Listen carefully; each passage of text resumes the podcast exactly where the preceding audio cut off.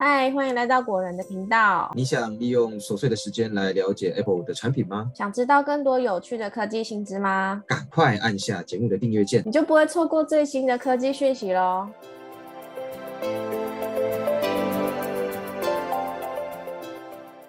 嗨，大家好，欢迎来到果仁聊科技，我是 Silver。那来到我们果仁科技周报的时间，这个礼拜呢有五则科技新闻要跟大家分享。那分别是跟 iPhone 十五 Pro 的传言有关系，然后还有十五寸的 MacBook Air 的传言，然后还有 iPhone 推出卡紧收的服务，以及小米手环八的相关资讯。那话不多说，我们赶快开始这礼拜的周报吧。第一则新闻是 iPhone 十五 Pro 取消固态按键，那就连音量键的改变也都没有了。是的，前阵子呢，我们也常常跟大家聊哦。就是 iPhone 十五 Pro 的音量键可能会改成固态按键，而且会将音量键呢直接整合成一个长条状的按钮，中间也推测会有一个小小的凹槽。那在不久之前呢，有爆料消息指出，iPhone 十五 Pro 因为技术问题没有办法突破，所以苹果呢决定在进入量产之前就取消使用固态按键的计划。那静音键的部分也跟着取消了，但是呢，还是不会变成原本上下搬动的设计，然后是维持按钮的设计。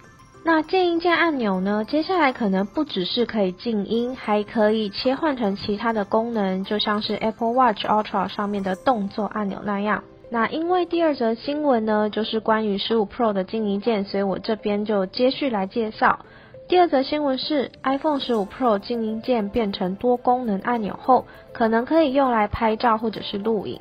在 Twitter 上面有一个爆料者表示，iPhone 十五 Pro 的静音键会被拿掉，那取而代之的是一个多功能的按钮。目前如果我们要关机啊，或者是重新启用 iPhone 的时候呢，都需要按下这颗音量键按钮，还有侧边的按键来执行这些动作。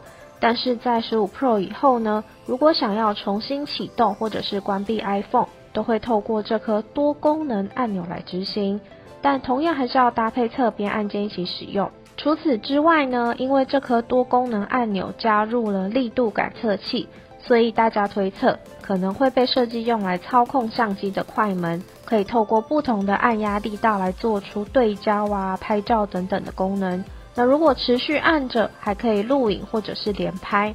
那刚刚我们也有介绍嘛，目前也有另一方的消息指出说，十五 Pro 会取消固态按键的设计，而且维持上下两颗按钮的设计。那我们刚刚提到的这个 Twitter 爆料者，他表示不以为意，而且他认为相关的开发还在进行。所以目前关于十五 Pro 音量键的设计呢，已经有两派说法了。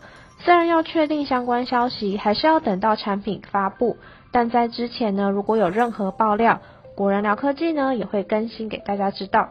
再来是第三则新闻，开发者文件中发现十五寸 MacBook Air 的线索可能会搭配 M2 晶片。六月的 WWDC 开发者大会要到了，那除了软体更新，这次听说还会推出十五寸的 MacBook Air。那最近又有关于这个消息被发现了。根据彭博社记者马克古尔曼的最新消息指出，在相关的开发文件中呢，发现了一款不存在的 MacBook Air。那它显示的识别号码是 Mac 十五逗号三。这个识别号码呢，并不存在于目前的产品线当中。最新的二零二二年十三寸的 M2 MacBook Air 的识别号码呢是十四逗号二，跟刚刚的十五逗号三是不一样的。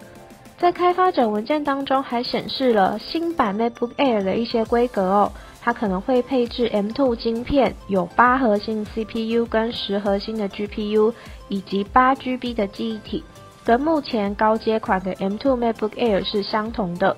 不过在之前的新闻中也有爆料提到。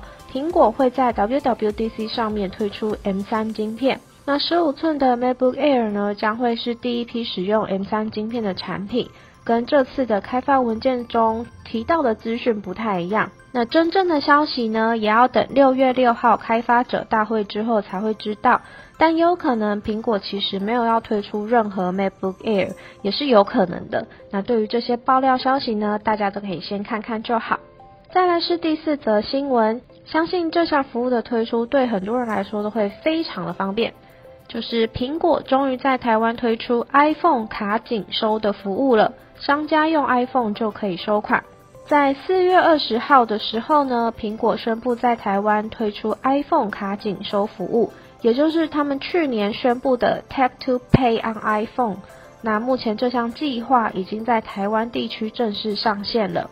商家现在只需要使用 iPhone 和支援银行的 App，不需要透过刷卡机就可以接受 Apple Pay 和其他感应的支付。那苹果的 Tap to Pay 计划呢，最早是在二零二二年的二月时候对外公开，主要的目的就是要让 iPhone 本身变成刷卡机，让 iPhone 不只是能付款，还能收款。只要有 iPhone 的地方就能收钱。这项计划的推出，相信对很多卖家或者是摊商来说都是非常方便的服务。那 Tap to Pay 四月二十号在台湾正式上线以后呢，苹果也帮它取了一个非常接地气的名字，叫做 iPhone 卡紧收。卡是卡片的卡，紧是紧张的紧，收是收钱的收。啊，不管是小型商家还是大型的零售商哦，只要逼一下 iPhone。不需要额外的硬体或是任何刷卡机，就能透过 iPhone 快速安全的接收 Apple Pay 呀、信用卡、千账卡以及其他电子钱包的付款。商家现在呢，已经可以在 iPhone XS 以上的机型使用这项服务。那大家要记得哦，那个系统也要更新到 iOS 十六点四以上。那目前支援的银行有中国信托，那在今年稍晚呢，台北富邦也会加入。有兴趣的朋友，赶快试试看这项服务吧。再来是本周最后一则新闻，也是蛮多人都期待的科技产品，就是小米手环八什么时候上市？我们将整理价格、功能，还有台湾的上市时间给大家参考。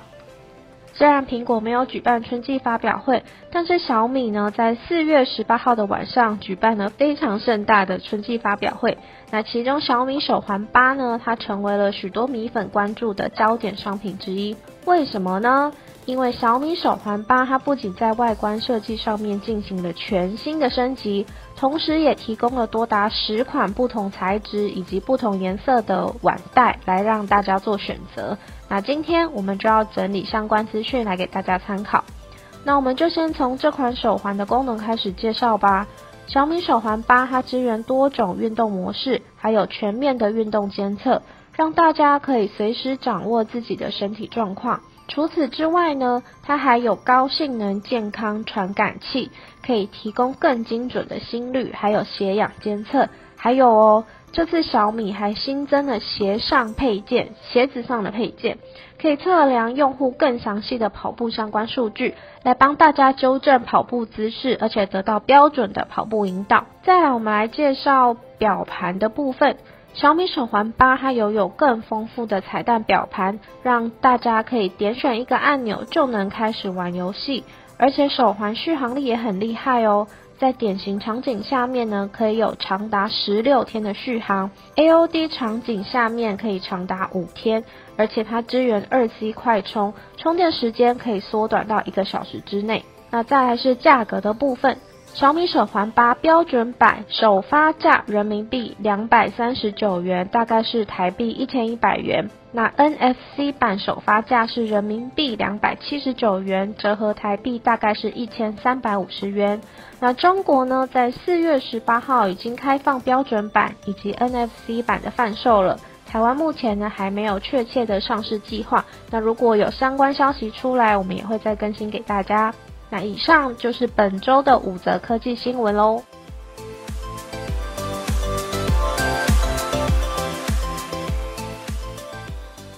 再来是本周影剧推荐的时间，大家是不是很怀念这个单元呢？因为这阵子我跟 Robert 比较忙碌，都没有太多的时间可以看完一整部剧哦。但是呢，就在清明连假的时候，我终于有时间不舍昼夜的不舍昼夜，突然标出一个很高级的成语。我就是追，终于追完了最近很夯的一部台剧哦。那讲到这里，应该很多人都知道了，就是《模仿犯》这部剧。那我先来简单介绍一下这部台剧的背景哦。这部剧呢，它是改编公布美信的同名小说。那原作呢是很厚的两大本，像字典一样厚。那这本小说在出版当年呢，就已经卖出破百万本的那个销售量，是非常厉害的成绩哦。那这部作品呢，《模仿犯》也成为公布美信的代表作之一。先前已经有拍过日剧版本，在当时是由中谷美纪还有坂口健太郎主演的。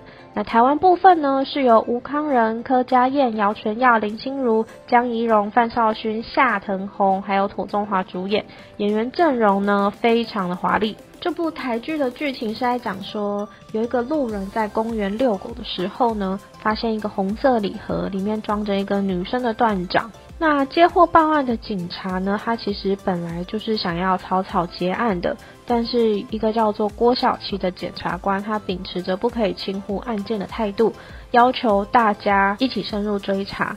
那越查越不得了，他们发现这其实是一场连续杀人案件。那刚刚提到的那个郭小琪检察官呢，是由吴康仁饰演的。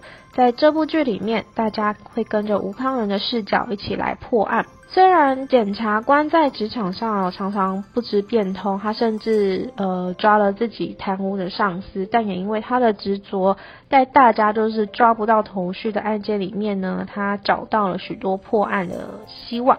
整部剧把诡谲的气氛营造的非常好，所以在这边先给大家几个温馨的提醒。第一个呢是跟《黑暗荣耀》相比，模仿犯的步调比较缓慢，但是对于杀人犯的变态心理啊，或者是整个办案的过程都交代的蛮仔细的。那这一点也是我推荐这部剧的原因。第二点是它恐怖的气氛营造的非常好。加上案件发生的地点呢，都是我们大家平常生活会经过的场所，所以如果平常很少看鬼片啊，或者是悬疑片的朋友，非常建议找亲朋好友一起来看，然后请不要关灯哦，因为我在廉价的时候呢，曾经一个人关灯在房间看，结果看完了之后变得很神经质哦，可能就是有点风吹草动，我就觉得哎，这个人要对我干嘛这样子，但是我现在已经好了，已经恢复正常了。但，呃，就是建议大家不要像我这样子尝试。那再来是第三点，那刚刚我们有提到断掌嘛，所以呢，这部剧就是不免俗的会有不少血腥的画面，所以也请害怕的朋友呢斟酌观赏。好的，那以上就是本周要介绍的台剧《模仿犯》啊。我最近有推跟不少朋友去看，目前评价都是还不错的。那对于杀人案件啊、侦探悬疑类戏剧有兴趣的朋友呢，赶快到 Netflix 上面观看哦，因为目前是他们独家上架的。好。那关于科技周报还有每周戏剧推荐的部分呢，就先到这边。喜欢本集节目的朋友，不要忘记帮我们按赞、订阅跟分享。我们下次见，拜拜。